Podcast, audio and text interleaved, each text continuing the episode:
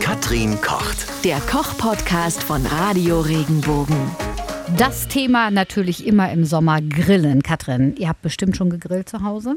Etwas Neues probiert. Neben dem Standard Würstchen und ein schönes Steak, was es ja was immer noch gibt, ne? lecker ist immer. und ja. das wird es auch noch die nächsten Richtig. Jahrhunderte geben hoffentlich äh, und ich hoffe immer mit guter Qualität und lieber weniger machen wir sehr gern also was ich dieses Jahr mehrfach gemacht habe sind Spare Ribs auf dem die Grill. vorher, Mhm. ja, die vorher gekocht. Also ich, ich koche die, damit es dann auch ein bisschen stressfrei ist. Mhm. Gibt es ja viele Arten der Zubereitung. Kochen, dann in eine Marinade legen über Nacht und dann kurz grillen. Oder ich mache gerne Gemüse im Pergament, was man indirekt auf den Grill legen kann, auch auf dem Gasgrill, auch auf dem Kohlegrill, aber nicht direkt über der glühenden Kohle, sondern indirekt, so im Backpapier.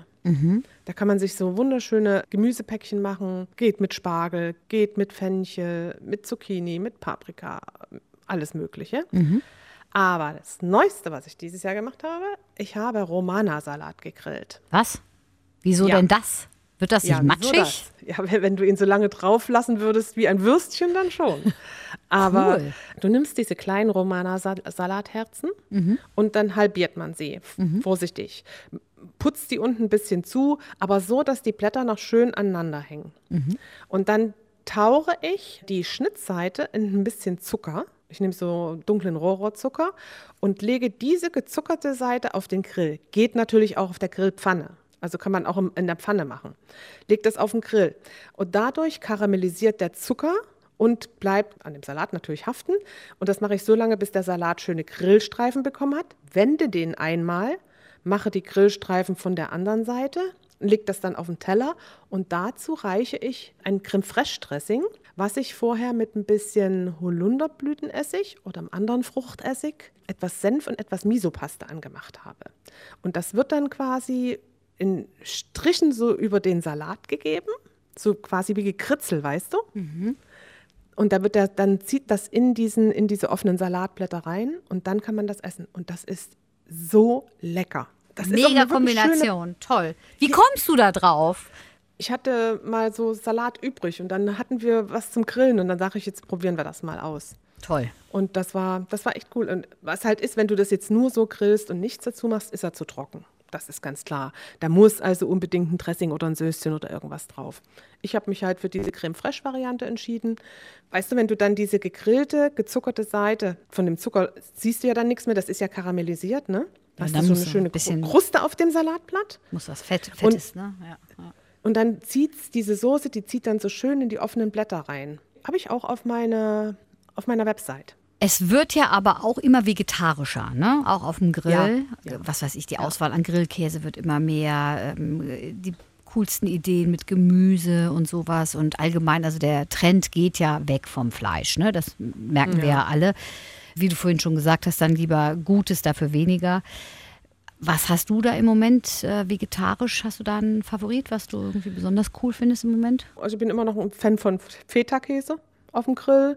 Ich esse auch super gern Halloumi, den schön ein bisschen mariniert, eingelegt und den Feta-Käse natürlich auf Tomaten, Paprika, Fenchel, was, was ein jeder mag, in, in so einem Papierpäckchen halt. Was lecker ist, sind auch Karotten, ganze Karotten, gerne ein bisschen vorgaren, dass man nicht so ewig auf dem Grill rummacht und die dann einfach so ein bisschen, dass die so ein bisschen Röstaromen und Bräune bekommen.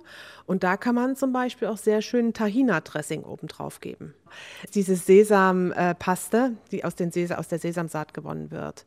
Und die nimmt man ja zum Beispiel als, ein Bestandteil vom Hummus.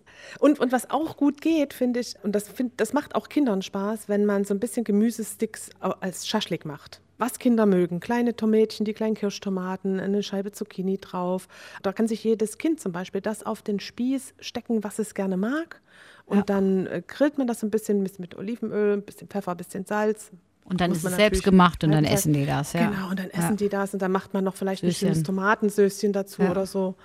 Ein bisschen Schon Joghurt. Joghurtsößchen oder so. Ja, cool. Also ich glaube, wir sollten einfach viel mehr grillen. Wobei Freunde benutzen jetzt ganz viel diesen Kontaktgrill. Hast du mit dem schon mal gearbeitet? Das ist ja auch mega praktisch. Da ist nicht die ganze Küche versaut, ne? Da musst du nicht alles, ähm, alles schrubben danach mit den Fettspritzern und dem ganzen Kram in der Pfanne, sondern ähm, kannst da ja alles drauf machen. Man kann auch Panini drauf machen, Sandwiches, ähm, Fleisch und äh, Gemüse und sowas sieht toll aus, ne, mit diesen ähm, Streifen, Streifen. Vom, vom, vom, vom Grill. Du kannst es danach in die Spülmaschine stecken, finde ich auch praktisch. Die, die Platten, wenn sie Ich- kalt sind. ja, das stimmt. Ne? Und er Ich zeigt dir so- an, wie das Fleisch dann ist. Also du kannst ja so, wie du es haben möchtest, dann zeigt er dir das anhand der Farbe an, wie durchgebraten das ist. Dann kannst du es rausnehmen. Finde ich auch ganz gut. Ist natürlich praktisch, wie du sagst, du hast keinen Spritzen und so weiter. Ich nutze den Kontaktgrill zum Gemüse, zum Vorgrillen.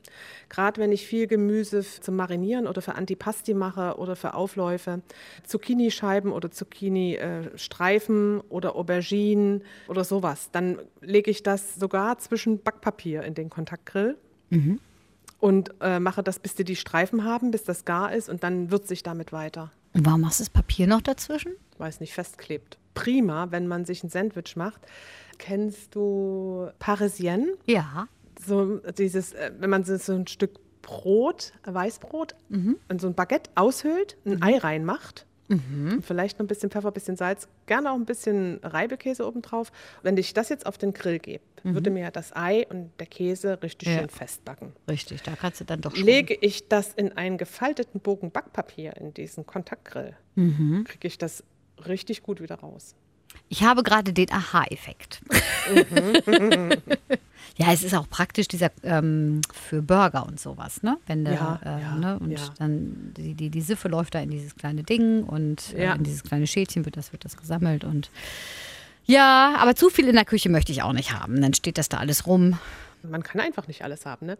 Und es muss ja auch noch einen Grund geben, warum man bestimmte Sachen im Restaurant isst oder dass man Richtig, einen Grund hat, ja. ins Restaurant Oh, zu zu gehen, gehen. weil man sich das eben zu Hause nicht selbst machen kann, weil einem das Equipment fehlt. Das stimmt, da hast recht. Wenn dir der Podcast gefallen hat, bewerte ihn bitte auf iTunes und schreib vielleicht einen Kommentar. Das hilft uns sichtbarer zu sein und den Podcast bekannter zu machen. Dankeschön.